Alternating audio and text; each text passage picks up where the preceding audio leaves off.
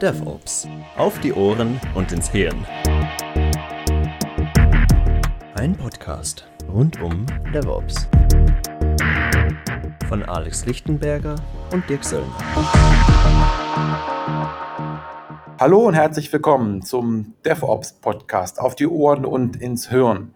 Ich begrüße Sie, mein Name ist Dirk Söllner. Wir haben hier heute zu Gast den Tobias, der von der Swiss Re sich gleich vorstellen wird. Äh, wenn ich sage wir, ist das Alex Lichtenberger, mit dem ich gemeinsam diesen Podcast erstelle. Also insofern würde ich sagen, ähm, Tobias, ähm, stell dich doch einfach mal bitte kurz vor. Ja, hallo, mein Name ist Tobias Weinmann. Äh, wie Dirk schon gesagt hat, ich arbeite bei einem der größten Rückversicherer weltweit, bei der Swiss Re. Und äh, ich habe dort die ehrenvolle Aufgabe, mich Vollzeit dem Thema DevOps zu widmen, was ich seit bisschen mehr als einem Jahr äh, jetzt mache und äh, befinde mich dort auf einer sehr spannenden Reise oder wir als Unternehmen befinden, befinden uns dort auf einer sehr spannenden Reise. Ein bisschen zu meinem Hintergrund. Ähm, ich habe ein paar, ich bin schon sehr lange bei der Swiss Re, habe einige Sachen gesehen. Ich habe äh, in der Entwicklung, Softwareentwicklung angefangen äh, und hatte dann diverse Verantwortlichkeiten auch im betrieblichen Umfeld, war vor, ähm, unter anderem verantwortlich für die ganzen Entwicklungsplattformen, Versionskontrollsysteme, CI-CD-Systeme und so weiter. Und ja, bin jetzt, wie gesagt, dort gelandet, ähm, DevOps Transformation Lead in einer vergleichsweise großen IT-Organisation. Und vielen Dank, Tobias. Äh, herzlich willkommen auch von meiner Seite. Mein Name ist Alex Lichtenberger. Vorstellen muss ich mich, glaube ich, nicht mehr. Heute haben wir ja das Thema DevOps-Transformation äh, bei der Swissry. Das heißt, ein, äh, mal ein Praxisbeispiel äh, aus der Unternehmenswelt. Und ähm, ja, bevor wir da reingehen, wir haben ja immer zu diesen Running Gag oder die Standardfrage an unsere Gäste, äh, dieses Mal auch an dich, Tobias. Äh, was verstehst du unter DevOps? Kann man das überhaupt definieren oder wie würdest du das definieren? Hey, ich versuche es mal mit nur zwei Worten. Nachhaltige Geschwindigkeit. Also nicht Geschwindigkeit oder Schnelligkeit um jeden Preis, sondern ähm, und auch nicht sicher und stabil, egal wie lang es dauert, sondern eben äh, beides zusammen. Also für mich ist DevOps eigentlich ein Optimieren äh, für die Geschwindigkeit. Ähm, oftmals wird es auch mit der Idee assoziiert, Optimierung für Kosten, sehe ich aber nicht so. Ich sehe wirklich äh, Optimierung für Geschwindigkeit, aber halt nicht ähm, um den Preis äh, von, von Qualität, äh, Sicherheit ähm, und, und Compliance. Und, äh, und wenn ich noch ein bisschen weiter ausholen darf, also ich sehe also den, den Startpunkt, wie man es auch so in der Lektüre viel sieht, ähm, wirklich auf diesem Core Chronic Conflict. Also wenn man mal die Top-Prioritäten aus IT-Executive-Sicht anschaut, es ist natürlich Rapid Change, also wir wollen eigentlich schnelle Veränderung. Ähm, aber gleichzeitig wollen wir Stabilität, ähm, Zuverlässigkeit, Sicherheit und so weiter. Also so die funktionalen und nicht funktionalen ähm, ähm, Aspekte. Und jetzt ist es aber typischerweise so, ähm, dass halt die Leute, ähm, also Teile der Organisation, sich eher in diese Richtung Rapid Change äh, orientieren ähm, und andere Teile in der Organisation Richtung Stabilität, ähm, Zuverlässigkeit und Sicherheit. Und wenn halt nicht da alle wirklich an einem Strang ziehen, äh, findet man sich möglicherweise dann halt in so einer Abwärtsspirale, die ja auch oft äh, beschrieben wird in einem DevOps-Kontext. Also man macht dann tatsächlich die schnelle Veränderung, ähm, aber die Systeme werden eben nicht stabiler und zuverlässiger und sicherer, sondern das Gegenteil ist der Fall. Und dann werden oft die Kontrollen hochgefahren ähm, und im Endeffekt äh, wird man eigentlich langsamer und, und nicht schneller, wenn man nicht die Sachen wirklich ähm, konsequent äh, gemeinsam adressiert. Und wenn man auf die, ähm, die Three Ways schaut, für all die, die das äh, Phoenix Project oder das DevOps Handbook äh, gelesen haben, das sind für mich auch sehr zentrale Themen, also das, äh, der erste Weg, die, die, die Principles of Flow oder ähm, auch anders gesagt, die, die systemische Sicht, Systems Thinking. Ähm, da geht's natürlich um Sachen wie äh, Limit Work in Progress oder, oder Release Cadence, aber für mich ist da wirklich ein zentrales Thema auch ähm, Silos ähm, zu, mit Silos zu brechen und wirklich zu schauen, dass sich halt alle an einem, an einem Fluss, ähm, an einem schnellen Fluss orientieren. Also dass man wirklich auch sagt, Sicherheit oder, oder Compliance sind wichtige Themen, aber nicht zu jedem Preis. Also nicht Hauptsache sicher, egal wie lang es geht, sondern der Fluss muss wirklich gewährleistet sein. Und ähm, das, der zweite Weg, Principles of Feedback, ähm, da geht es ja darum, dass man möglichst schnell eigentlich äh, Feedback gibt bei allem, was man tut, dass möglichst früh äh, die Rückmeldung passiert. Also Negativbeispiel, äh, man merkt erst, dass ein Produktionssystem nicht mehr funktioniert, wenn der User halt anruft und sagt, da tut was nicht.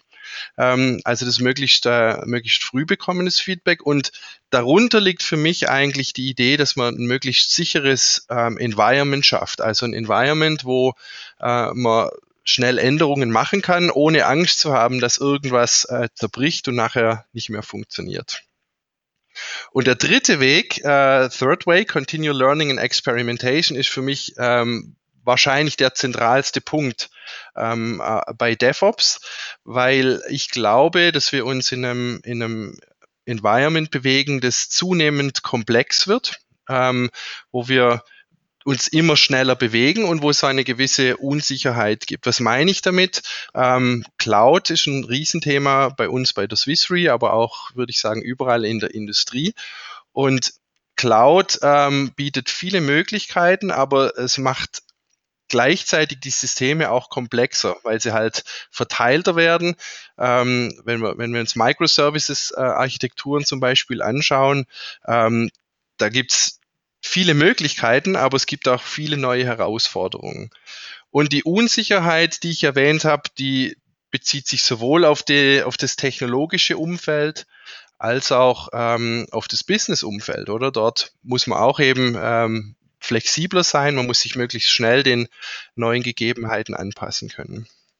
Jetzt habe ich ein bisschen weit ausgeholt, ähm, um noch einfach zu sagen, wie wir DevOps interpretieren, äh, da ist ganz wichtig, dass wir es halt als ganzheitliches Konzept sehen. Also wir versuchen uns immer entlang den Dimensionen äh, Culture, People, Process und äh, Technology zu bewegen. Ähm, da gibt's auch ein, ein, paar interessante Sichtweisen. Oftmals ist es halt so, dass man es ein bisschen zu einseitig betrachtet, dass man sich zu sehr auf die Technologie konzentriert oder vielleicht zu sehr äh, nur auf den äh, kulturellen Aspekt. Man sollte wirklich versuchen, ist unsere oder meine Meinung halt wirklich an, entlang all dieser vier Dimensionen zu gehen. Danke, das fand ich eine sehr äh, spannende Beschreibung. Also Ziel, was ich rausgehört habe, so Ziel nachhaltige Geschwindigkeit, dann die Umsetzung über die Freeways und dann eben, dass ihr auch, weil viele sehen ja DevOps nur als Tool-Angelegenheit, äh, dass du eigentlich sagst, es muss schlussendlich müssen alle Bereiche stimmen, People, Process, Technology und äh, was jetzt auch, ein bisschen hast du es schon angetönt, oder? So das, das Warum, oder? Du hast ein bisschen erwähnt, ja, Cloud ist wichtig bei euch und äh, ähm, und, und dass sich die Änderung, also äh, immer mehr äh, Änderungswünsche und die Frage wäre jetzt, wenn wir so den Link noch mehr zur Swissry machen, was waren dann für euch schlussendlich die Treiber oder dass eine, eine IT der Swissry gesagt hat, okay, wir möchten jetzt uns Richtung DevOps bewegen? Tobias.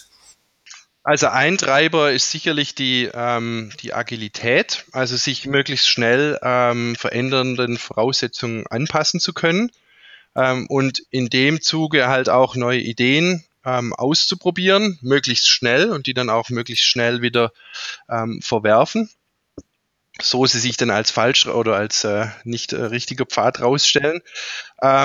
Und dann haben wir, ähm, also wir sind, wie gesagt, im Rückversicherungsgeschäft tätig. Wir, wir haben nicht jetzt, ähm, wir haben zwar auch ähm, Consumer Exposure, aber das ist nicht so, so wesentlich. Wir arbeiten, das ist eigentlich mehr im B2B-Umfeld. Ähm, aber unsere Kunden, also zum Beispiel Erstversicherer oder größere Unternehmen, die sind natürlich ähm, viel stärker oder sind auch sehr stark, aber noch stärker als wir in, einem, in, in dieser digitalen Transformation. Dort ist der Druck viel größer und die Veränderung findet statt. Und wir müssen äh, da mitgehen. Also wir wollen eigentlich dann ähm, stetig dort, dort am Ball bleiben. Und gleichzeitig eben auch neue Ideen ähm, direkt an, an Markt bringen. Also vielleicht auch dann direkt wirklich im, im B2C-Business ähm, noch mehr Fuß fassen. Das ist bei uns im Moment noch äh, eher kleiner. Und was halt bei uns intern, um den Weg gehen zu können, äh, organisieren wir uns auch neu innerhalb der IT und auch über die IT hinaus. Also das IT wächst eigentlich näher ans Business äh, ran. Wir gehen weg von, von Shared-Funktionen. Also wir hatten eine, eine sehr dicke ähm, Shared-Infrastruktur. Ähm, Organisation, die jetzt eigentlich, ähm, wo wir uns immer mehr zu einem föderierten Ansatz entwickeln, wo eigentlich die, wir sagen den Business Domain ITs, also die IT-Organisationen, die den äh, entsprechenden Business Domains zugeordnet sind, äh, wo die wirklich end-to-end -End, äh, Verantwortung für den Betrieb von den IT-Lösungen übernehmen. Und äh, um das zu ermöglichen, äh, müssen wir eigentlich DevOps-Prinzipien äh, umsetzen im Unternehmen. Okay, du hast eben davon gesprochen, Transformation Lead. Ihr seid auf dem Weg, digitale Transformation. Habt ihr ein Ziel? Wie weit seid ihr? Seid ihr schon fertig? Ähm, kannst du da mal ein bisschen was zu sagen?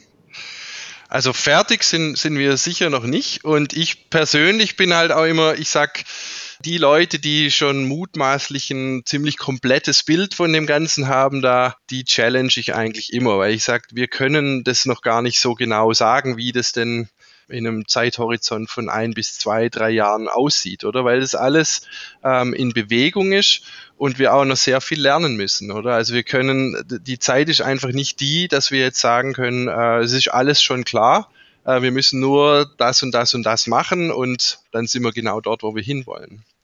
Also von dem her, um deine Frage zu beantworten, äh, wir, wir sind mittendrin ähm, und wir wissen, dass es äh, noch eine geraume Zeit so weitergehen wird und dass auch eben diese, diese hohe Geschwindigkeit an Veränderung, die wird mehr zum, zum Alltag. Also wir werden uns mehr in diesen äh, Schnellwechselmodus äh, gewöhnen, als dass wir dann irgendwann sagen, jetzt sind wir fertig mit dem, wann kommt die nächste große Transformation. Wie reagiert denn das Business darauf? Weil ich ähm, häufig, wenn ich ähm, in Scrum-Trainings bin und auch in den Projekten drin bin, ähm, man ja der IT vorwirft, dass sie äh, ja äh, nicht liefert, dass sie kein, kein Ziel hat und letzten Endes ist ja das genau, was ich bei dir raushöre, aktuell der Fall. Zumindest könnte man euch vorwerfen, ihr wisst gar nicht, wann ihr fertig seid. Ähm, insofern ähm, wieder mal planlos.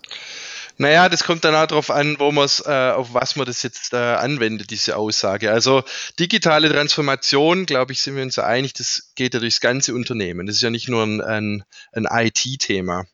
Und ich gebe dir schon recht, also es ist nicht so jetzt unbedingt, dass äh, jetzt das Business jetzt sagt, ah genau, jetzt lass uns hier da das zusammen machen und äh, jetzt wissen wir schon genau, wo es hingeht, sondern äh, ich habe da oft das Beispiel mit dem, ähm, wenn es darum geht, äh, jetzt gerade wieder in einem DevOps-Kontext zu sagen, hey, äh, lass uns doch mal die Release-Cadence erhöhen. Lass uns doch mal nicht äh, Quarterly Releases machen, sondern jeden Monat oder alle zwei Wochen oder wenn es geht noch öfters.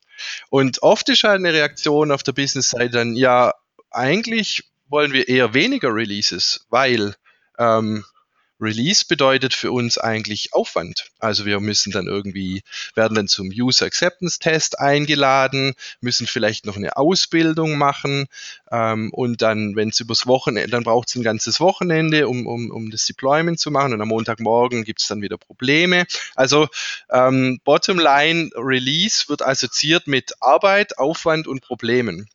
Und da, ähm, das ist auch ein Teil meiner äh, Aufgabe, halt auch zu erklären, äh, dass äh, mittelfristig eigentlich eine höhere Release-Kadenz ja bedeutet, dass die Releases äh, kleiner werden, weniger spürbar, ähm, weniger Risiko mit sich bringen und dann eben sich nicht so anfühlen, wie sich jetzt so ein Quarterly Release anfühlt, wo man dann das Gefühl hat, hey, ich möchte es eigentlich eher weniger als mehr machen, sondern dass es sich eher so anfühlt, das wäre dann ein Zielbild, ähm, wie ich eigentlich ähm, Releases auf, ein, auf einem Mobile Device wahrnehme, oder? Ich nehme da immer mich als Beispiel, am Anfang auch gesagt, ja, hm, das verschiebe ich mal lieber, bevor ich da irgendwie das Knöpfchen drücke auf meinem äh, Mobile Device zum das Upgrade machen. Aber mittlerweile ist es ja was, wo man quasi automatisch macht und, und wirklich im laufenden Betrieb, weil man weiß, die Applikation verändert sich nicht fundamental von, von einem Release zum anderen. Also jetzt nur eine, eine Anekdote, ein Beispiel, aber das ist eben auch das, wo zustimmen, ja, das Business und die IT muss da noch mehr zusammenwachsen, aber das ist eben auch ein Teil, wo äh, ein, ein Bereich, wo DevOps helfen kann.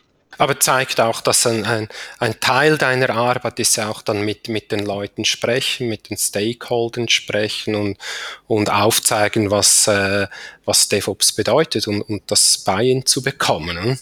Genau.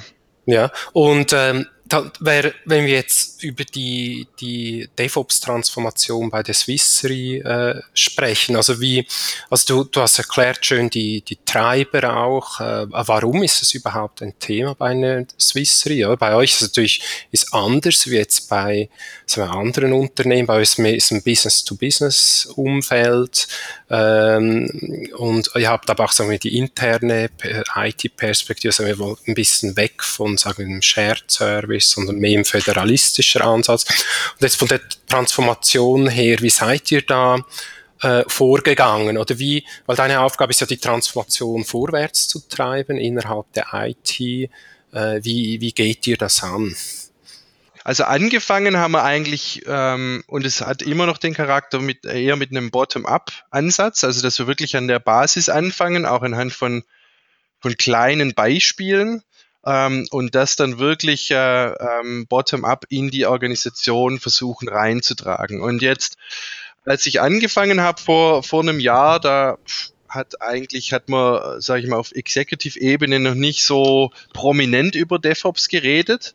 Ähm, das wird auch heute noch nicht so jetzt ganz riesengroß geschrieben im Sinn von, dass wir haben jetzt eine riesen DevOps-Strategie, ähm, obgleich äh, jeder Einzelne im, im Executive Team natürlich weiß, was DevOps ist und es auch äh, unterstützt und, und äh, und weiterbringen möchte. Also ich sage da oft, wir haben so eine Art Sandwich-Situation eigentlich. Also wir, wir, wir bringen das von, von unten nach oben anhand von wirklich konkreten Beispielen.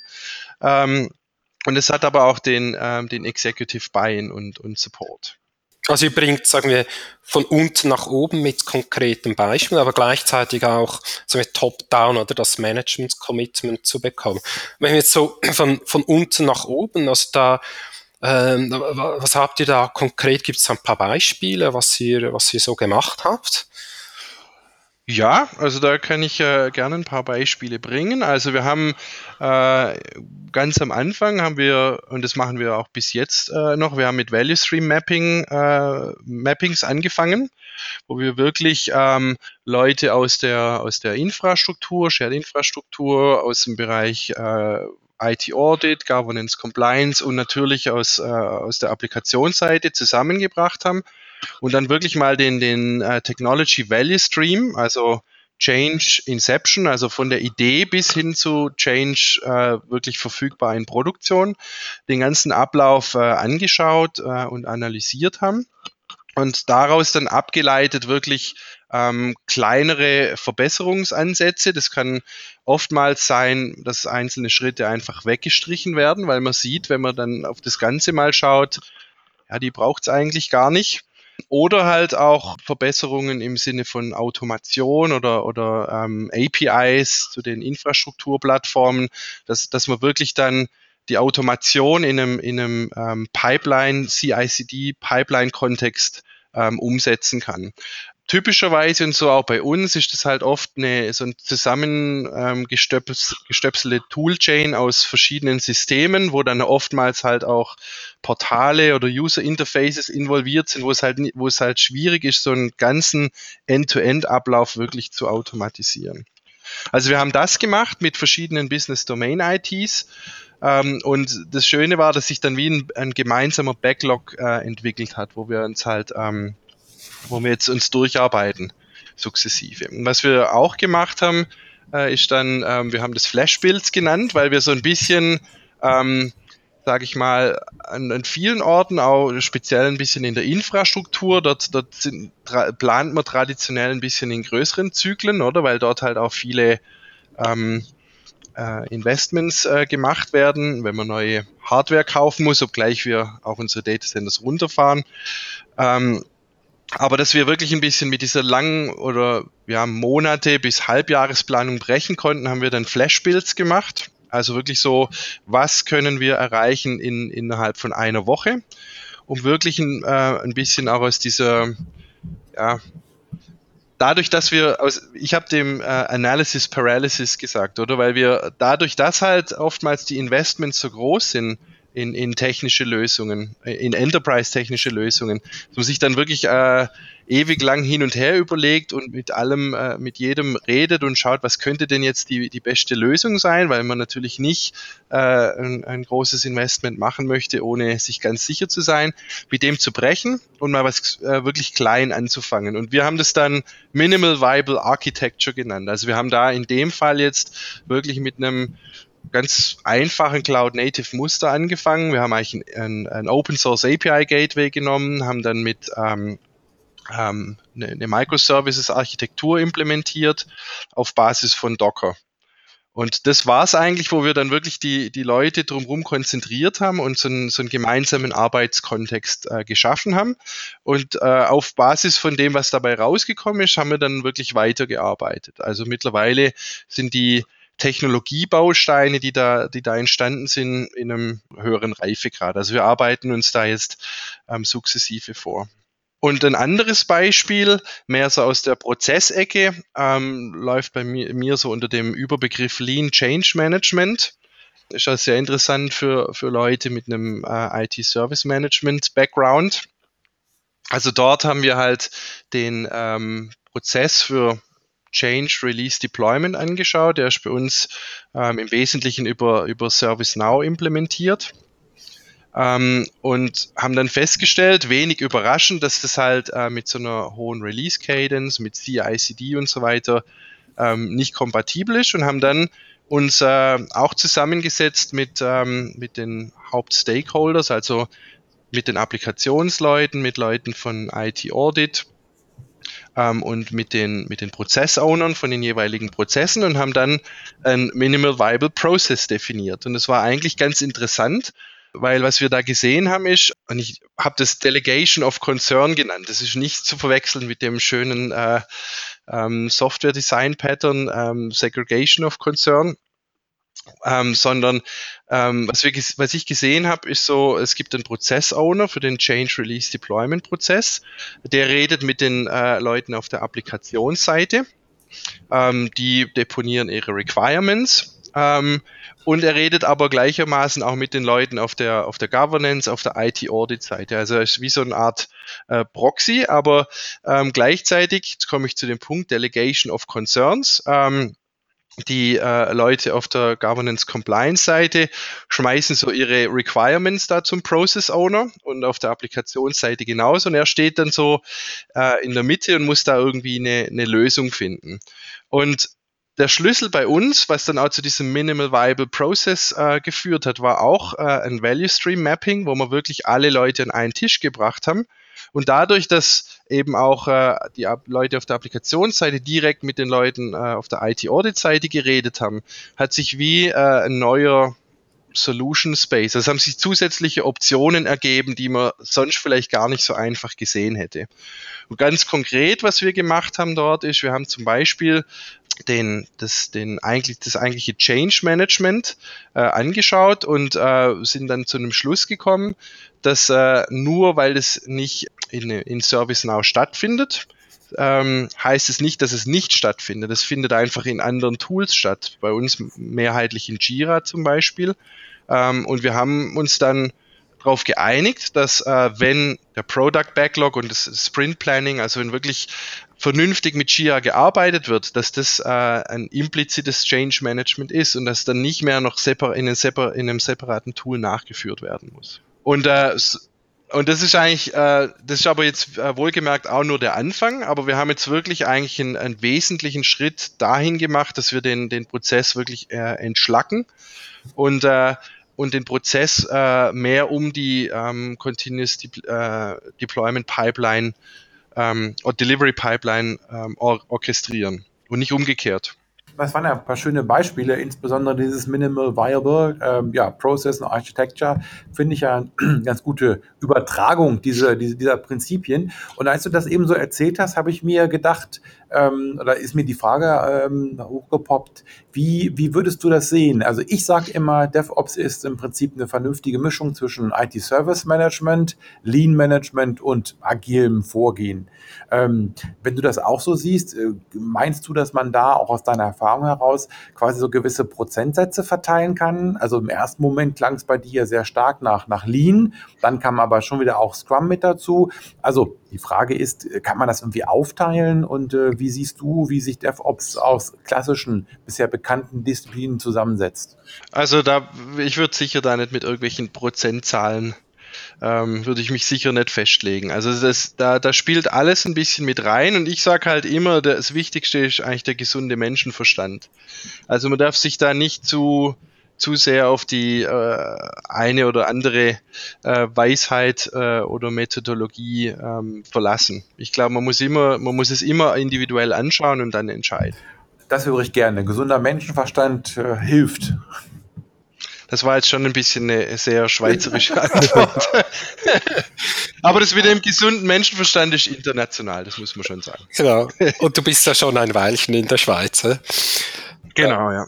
Und du hast jetzt schön, also es sind eigentlich so drei Bereiche, so äh, Value Stream, dann das mit dem Flash-Bild und dann Lean Change Management. Aber immer was, äh, was äh, die, die drei Bereiche gemeinsam haben. Du hast am Anfang gesagt, so statt Analysis, Paralysis, also statt zu Tode argumentieren, äh, auch mal äh, einfach mal klein anfangen, ne? aus, aus dem, also so auch das Bein der Leute bekommen, aus dem raus wachsen, verbessern. Und das ist ja auch so ein typischer Ansatz aus dem Lean. Also man macht einen Value Stream, mal End-to-End verstehen von der, du hast auch schön gesagt, von der Inception bis zum Rollout. Das entspricht auch schön den Freeways. Also man hat ja, die Leute haben gemeinsames Verständnis, wie arbeiten wir zusammen. Aus dem verbessert man dann Schritt für Schritt. Und das ist ja so stark, auch im Moment ist es noch ein, äh, ein Bottom-up-Ansatz. Ist aber auch also etwas, wenn wir zum Beispiel schauen, in der Vergangenheit bei vielen Firmen, wie agile Transformationen stattgefunden haben. Da haben ja einfach mal Teams angefangen, mit Scrum zu arbeiten. Das war recht erfolgreich und die and andere Teams haben das dann automatisch adaptiert. Aber irgendwo muss dann immer der Punkt kommen, wo dann auch das Management äh, sagt, ja, okay, da, da wollen wir jetzt, das ist auch äh, äh, sagen wir, Teil unserer Strategie, ja, dass wir den Weg gehen wollen und wo, wo steht ihr in Bezug auf das, also dass jetzt das, äh, sagen wir, das Management Buy-in, dass es auch jetzt von oben bewusst gesteuert wird? Oder ist das etwas, das, das wir ihr jetzt dieses Jahr angehen wollt? Jetzt wir haben vereinzelt ähm, Business Domain ITs, die wirklich das auch in ihrer, in ihrer Strategie äh, manifestiert haben, also explizit auch ein, eins von den Top-Level-Punkten. Und andere, wo das mehr so implizit ist, also wo dann schon DevOps auftaucht als, als äh, Element der, der IT-Strategie, aber nicht ganz so explizit. Und das hängt auch ein bisschen auch damit zusammen, dass die dass die Strategien, wir haben natürlich eine, eine, eine Gruppen-IT-Strategie, aber die Business-Domains an sich sind unterschiedlich und entsprechend sind auch teilweise die IT-Teile unterschiedlich ausgerichtet und haben da äh, unterschiedliche äh, Schwerpunkte drauf. Und um den anderen Teil der Frage zu beantworten, also wir sind schon noch jetzt in einem, äh, an einem Punkt, wo wir halt mit ähm, Referenzapplikationen. Wir sagen dem auch ähm, DevOps Co-Owners. Also das sind wirklich so DevOps äh, Advocates in den Business Domain ITs, mit denen ich eng zusammenarbeite, ähm, die für gewisse Applikationen oder Portfolios zuständig sind, wo man wirklich so äh, die Referenz ähm, nicht unbedingt, ja doch Implementation kann man schon sagen, jeweils machen. Und auf Basis von dem wollen wir es dann eigentlich später auch ausdehnen und, und erweitern. Und vielleicht ist es auch noch, also wir haben die Applikationen, mit denen wir zusammenarbeiten, sind tendenziell halt eher in diesem sind neue, werden neu gebaut, oder? Sind also keine Bestandsapplikationen oder Legacy-Applikationen. Und das ist dann noch ein Feld, wo es, wo für uns sehr spannend wird, oder? Wenn wir wirklich dann mal mehr traditionelle Applikationen anpacken, ähm, und, und die noch, noch weiter modernisieren im Sinne von, von DevOps-Prinzipien. Habe ich das richtig verstanden, dass ihr im Prinzip diese DevOps-Ansätze wirklich nur bei, bei, neuen, ähm, bei neuen Applikationen anwendet? Das heißt, ihr habt es noch nicht übertragen auf Bestandsapplikationen und insofern auch noch nicht unbedingt auf, auf eine großartige Organisationsveränderung. Ja, also sagen wir mal, die, die Referenzimplementationen sind jetzt eher äh, mit, mit neueren Applikationen. Das hängt aber auch damit zusammen, dass halt viele ähm, ältere Applikationen sind halt im Run-Modus. Also da wird nimmer, da werden nicht äh, massiv neue, neue Features implementiert, sondern die werden halt am Laufen gehalten, sag ich mal. Und, und dort will man halt äh, noch nicht jetzt so die, die, die großen Investments machen. Aber man muss auch sagen, also die Applikation, wo wir jetzt wirklich äh, ähm, entlang von DevOps-Prinzipien arbeiten, die, das sind nicht nur ähm, Cutting-Edge-Applikationen äh, aus, aus Technologiesicht. Also wir haben eine, äh, die, die ist schon, äh, ist eine Microservices-Architektur, ähm, wo auf unserer Private Cloud läuft ähm, wo aber ähm, WebSphere, also so Sachen äh, sind, da, sind da mit dabei. Das ist noch die modernste in Anführungszeichen, aber wir haben auch welche, wo, wo wirklich äh, Batch-Verarbeitung, ETL, Data Warehouse, ähm, auch Enterprise-Datenbanklösungen sind zwar neue Applikationen, aber nicht jetzt auf, die, auf irgendeinem Cutting Edge Public Cloud äh, Technologie Stack. Und solche haben wir dann aber wiederum auch, oder? Also welche, die wirklich schon ähm, auf dem auf einem hochmodernen Tech Stack sind. Aber wie gesagt, eher Applikationen, die noch im Bildmodus sind, nicht Applikationen, die im Run-Modus sind, weil dort halt die Schwelle ähm, zu investieren ist halt dort höher, oder? Du hast ja auch äh, erwähnt, Cloud ist bei euch ein Thema. Ihr habt, glaube ich, auch eine, eine Cloud-Initiative am Laufen. Wie siehst du da den, den Kontext jetzt Cloud und DevOps, also respektive bei euch konkret jetzt? Hm? Ja, also das eine, also es, es spielt äh, wie ineinander und gehört zusammen, wobei ich öfters, also es gibt ja wie so zwei Ansätze, die man da, ähm, äh, oder zwei Sichtweisen. Also man kann ja einerseits sagen, ähm, DevOps äh, entfaltet äh, die Wirkung und äh, erst richtig, wenn man, wenn man Cloud als Betriebsmittel hat, also wenn man die Cloud-Möglichkeiten ausschöpfen kann zum Beispiel ähm, Immutable Infrastructure und so weiter, Infrastructure as Code. Das wird, äh, kommt erst so richtig zum Tragen, wenn man, wenn man Cloud-Mittel äh, nutzen kann. Oder man sieht es umgekehrt. Man kann wirklich Cloud nur nutzen, wenn man, wenn man DevOps-Prinzipien äh, und Methoden anwendet. Wir sind, wir sehen es mehr so, wir haben eine sehr starke Cloud-Ausrichtung äh, in unserer IT-Strategie. Also das wird da sehr groß geschrieben. Entsprechend wird DevOps mehr so als, äh, ja, als Mittel äh, und, und äh, Ansatz äh, gesehen, um wirklich diese, diese Cloud-Strategie zu implementieren. Also einer der, der Gründe, um Cloud zu machen, ist eigentlich auch DevOps und dann Cloud als, als Enabler für DevOps. Richtig? Genau. Ja, ja.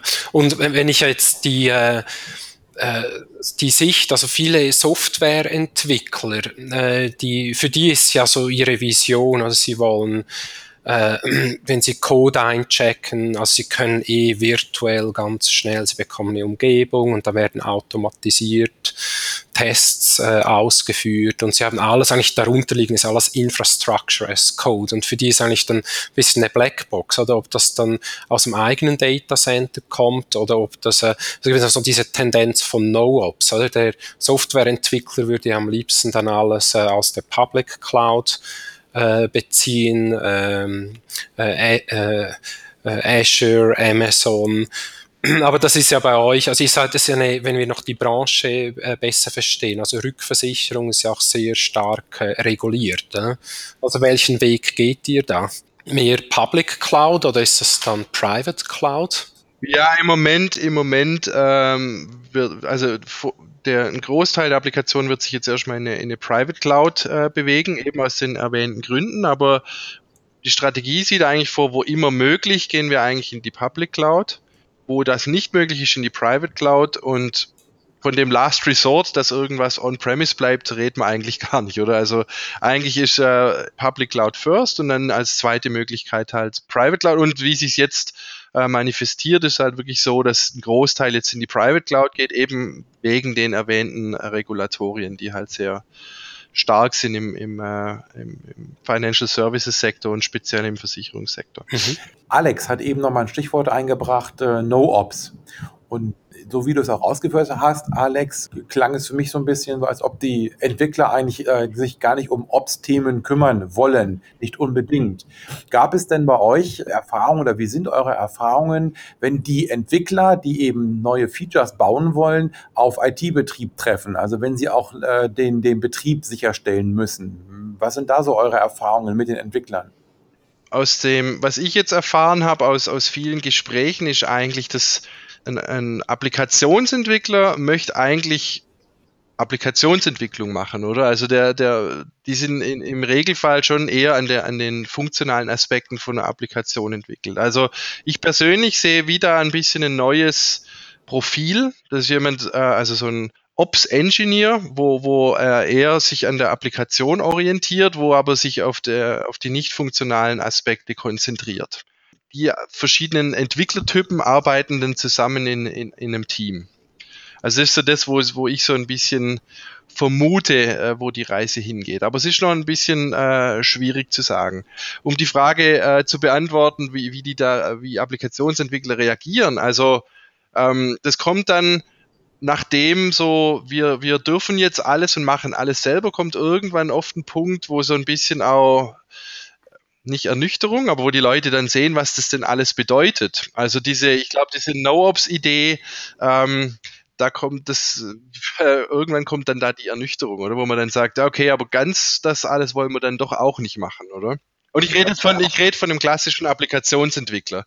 Ich glaube, ich glaube, ich glaube an Teams, an äh, Applikationsteams, wo es halt Entwickler gibt. Alles sind Entwickler, aber halt welche, die sich auf die funktionalen Aspekte konzentrieren und andere auf die nicht funktionalen. Das bedeutet Monitoring, Automation, ähm, CI/CD-Pipeline und so weiter. Okay, das heißt, die, die Entwickler, von denen du gesprochen hast, die lernen dann durch DevOps, dass Ops doch nicht ganz so ähm, einfach ist und ähm, ja, manchmal auch ein bisschen langweilig wahrscheinlich, aber trotzdem schon, schon eine Herausforderung und wollen es dann wahrscheinlich doch eher auch abgeben oder einfach im Team auch vielleicht so ein bisschen hin und her schieben. Ja, so, so könnte man das äh, zusammenfassen, ja.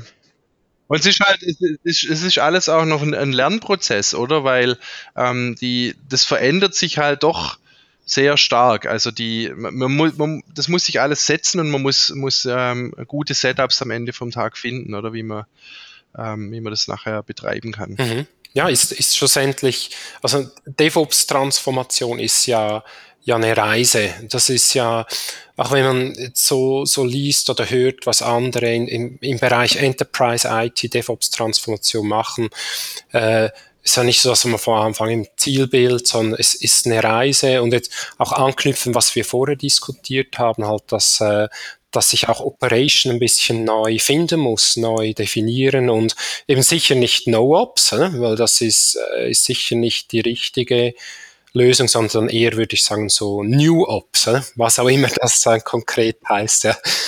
Und äh, was ich jetzt vielleicht noch spannend finde, weil wir haben ja drüber gesprochen, eben, was habt ihr da konkret gemacht, eben so Value Stream Mapping, Flashbild, dann das Lean Change Management, vielleicht ein bisschen tiefer gehen. Also ich, ich persönlich bin äh, Fan noch von, von diesem Value Stream Mapping, weil es ist auch etwas, wo man relativ schnell dann äh, auch Verbesserungen erzielen kann, dann gewissen Drive reinbringen äh, kann, weil die Leute sehen das und wollen dann weitermachen. Kannst du, Tobias, vielleicht ein, ein Beispiel also von, von so einem Values, also muss es ja nicht beim Namen nennen, aber welchem Bereich habt ihr dann das Value Stream Mapping gemacht? Welche Art von Applikation? Was ist dann konkret so aus solchen Value Stream ähm, Workshops, was ist da dann rausgekommen an konkreten Verbesserungen? Also eins äh, ist sicherlich das gewesen mit dem äh, Lean Change, Change Release Deployment Management. Das war ein Finding, das wir dann konkret halt jetzt in dieser, diesem äh, Minimal Viable Process Beispiel umgesetzt haben. Dann haben wir äh, auf der Datenbankseite ähm, angefangen, dort wirklich das auch mehr aus einer, also wir haben gewissen Automationsgrad, was, was das Ausführen von Datenbankskripten oder das äh, Verwalten von Datenbanken ähm, anbelangt, haben wir schon, aber eben nicht in einem, in einem End-to-End-Automationskontext oder in einem Pipeline-Kontext. Und das war eigentlich in so gut wie allen ähm, Value Stream Mappings, die wir gemacht haben, ein großes Thema. Dort haben wir jetzt wirklich auch schon konkret erste Schritte äh, gemacht, wo Applikationen dann wirklich aus der Pipeline raus im Prinzip ihre Datenbank-Changes äh, deployen können. Und dann gibt es eben ähm, anderes Beispiel wäre noch Monitoring, dass man wirklich den das Monitoring, das Produktionsmonitoring eben auch aus der Pipeline quasi abschalten kann, dann Veränderungen vornehmen kann automatisiert und zum Schluss das Monitoring wieder anstellen. Und äh, ja, der, dergleichen gibt es noch mehrere äh, kleine Beispiele, würde ich sagen. Aber das ist äh, auf der Prozessseite mit dem Change Management und auf der Datenbankseite, das sind wohl die größeren äh, Blöcke bisher, würde ich sagen. Mhm. Ja, aber das sind doch konkrete Verbesserungen. Und ihr seid ja, habe ich verstanden, auch so vorgegangen, dass ihr seid dann als, als Team zusammengesetzt, vielleicht Leute, die vorher noch nicht so miteinander gesprochen haben, also verschiedene Departments, und gefragt, ja, der End-to-End-Stream, wer ist da involviert? Und zuerst mal ein Bild bekommen, wie läuft's jetzt? Und dann aus dem raus Verbesserungen identifiziert. Oder wie habt, wie habt ihr das gemacht? Also das Interessante war äh, für mich, ich habe auch fast bei allen Value Stream Mappings eigentlich gesehen, dass jeder, ähm, also dass zum Beispiel Leute, die in einem größeren Applikationsteam zusammenarbeiten, ähm, auch jeweils untereinander was voneinander gelernt haben. Mhm. Also eigentlich nicht mal nur, nicht mal nur Leute, die, die jetzt da normalerweise nichts miteinander zu tun haben, sondern alle haben irgendwie ähm, ähm, was gesehen oder Einsichten bekommen in das, was der andere macht. Und was mir so ähm, hängen geblieben ist, ähm, ist äh, das Beispiel mit dem, ähm, das war eine, eine eine Batch-orientierte Applikation, wo das, das, die Testzyklen sehr, sehr teuer sind. Also konkret ähm, eine, eine, voll, eine voller Testzyklus ähm, konnt, hat glaube ich, acht Stunden oder so gebraucht. Ähm, also zeitmäßig sehr teuer und entsprechend kann man den halt nicht, konnte der nicht so oft durchlaufen. Und wir haben dann äh, herausgefunden, dass, äh, dass eben pro Release dreimal dieser Testzyklus durchlaufen wird.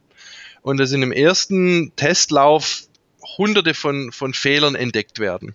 Und, und dann äh, werden die Fehler behoben, dann hat man ähm, vielleicht noch 50 Prozent oder 30 Prozent von den Fehlern im zweiten Testlauf und im dritten läuft dann alles durch. Ähm, und dann haben wir wirklich in in einer Gruppe eigentlich geschaut, ja, was machen wir denn damit? Und haben dann gesehen, eigentlich ähm, wäre es doch gut, wenn man wirklich die, das, möglichst viel von dem Testing nach links verschieben kann, dass das nicht alles nur an diesen teuren Testläufen hängt, oder? Weil man hat gesehen, ähm, das war halt für sie die einzige Möglichkeit, das zu testen aus, aus ihrer Sicht und das war sehr teuer, also hat man alles dort reingesteckt.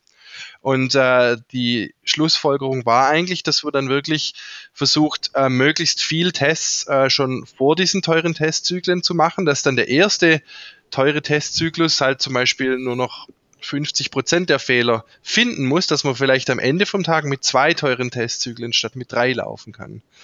Und natürlich ist das dann äh, in der Theorie sehr einleuchtend und naheliegend äh, und in der Umsetzung halt ähm, etwas schwieriger.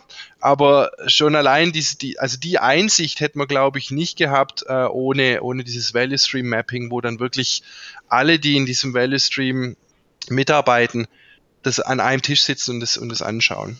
Ja, das klingt doch, klingt doch gut. Das finde ich auch eine, also einen sehr schönen Lerneffekt auch aus dem Phoenix Project Buch, aus dem, aus dem Roman, dass man wirklich diesen, den, den Value Stream, den, den Wertstrom sich anschaut und daraufhin eben entwickelt und damit äh, ja letzten Endes auch über die Silo-Grenzen hinaus ähm, ja das Ganze mal äh, betrachtet. Ja, jetzt gucke ich mal auf die Uhr, Alex. Sonst ist das immer dein Job, auf die Uhr zu gucken. Jetzt gucke ich mal auf die Uhr. Ich habe keine Fragen. Ich fand, das war ein, ein super tolles Gespräch. Und ähm, wenn du keine Fragen hast, Alex, dann können wir ja auch langsam beenden. Mhm. Also ich habe auch keine Fragen mehr. Ich fand das super spannend. Oder? Jetzt, äh, ja, was sind auch die, die wertvollsten Beiträge, die, die wirklich aus der Praxis kommen? Also was, was machen die Unternehmen effektiv, wenn es um DevOps geht? Oder? Also von, von dem her vielen Dank von meiner Seite, auch vor allem an Tobias. Hm? Sehr gern. Dann auch von, von mir vielen Dank. Ich habe mitgenommen eine sehr tolle äh, Definition von DevOps. Nachhaltige Geschwindigkeit oder Geschwindigkeitssteigerung. Finde ich sehr, sehr interessant. Ähm, werde ich bestimmt äh, ja, übernehmen äh, in, in, Vorträgen oder in, in Schulungen oder in, in, in der, äh, Erläuterungen. Und äh, was ich interessant fand, war die Erkenntnis, dass das viele kleinere Verbesserungen sind. Also das ist ein Weg, den man gehen muss, wo man viele kleinere Verbesserungen hat, wo man auch mal Rückschritte hat, wo man Erfahrungen hat und dass das kein so Riesenprogramm ist, was man aufsetzt. Das fand ich sehr, sehr interessant und davon von mir auch herzlichen Dank an dich, Tobias. Sehr gern. Danke euch. Gut, dann noch ein Ausblick auf den nächsten Podcast. Äh, Dirk, willst du das machen? Respektive ist ja, äh, ist, haben wir da noch mehrere Optionen im Moment, oder? Ja, das hast du geschickt gemacht. Das muss ich wieder sagen, dass wir, dass wir noch kein, kein neues Thema haben. Also, wir haben die Option, jawohl. Und wie es immer so ist, so am Jahresanfang, jetzt wo wir heute diesen Podcast aufnehmen, das äh, startet so langsam. Also insofern, der nächste Podcast kommt bestimmt wieder zur Mitte des Monats, wieder dann Mitte Februar. Aber das Thema ist noch nicht ganz klar.